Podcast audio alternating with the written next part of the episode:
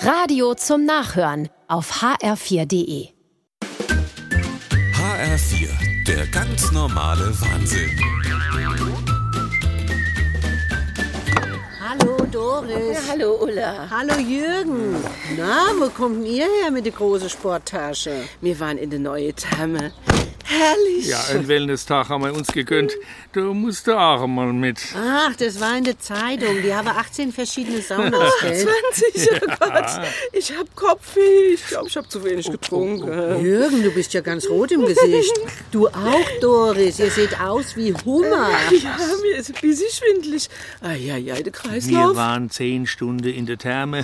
Dass man das Tagesticket ausnutzt, ist ja alles teuer genug.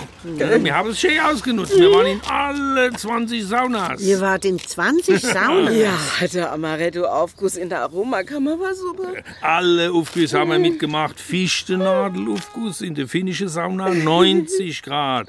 Whisky-Aufguss in der Hexensauna 120 Grad. Wüstensauna 130 Grad. Doris, Doris, fall nicht.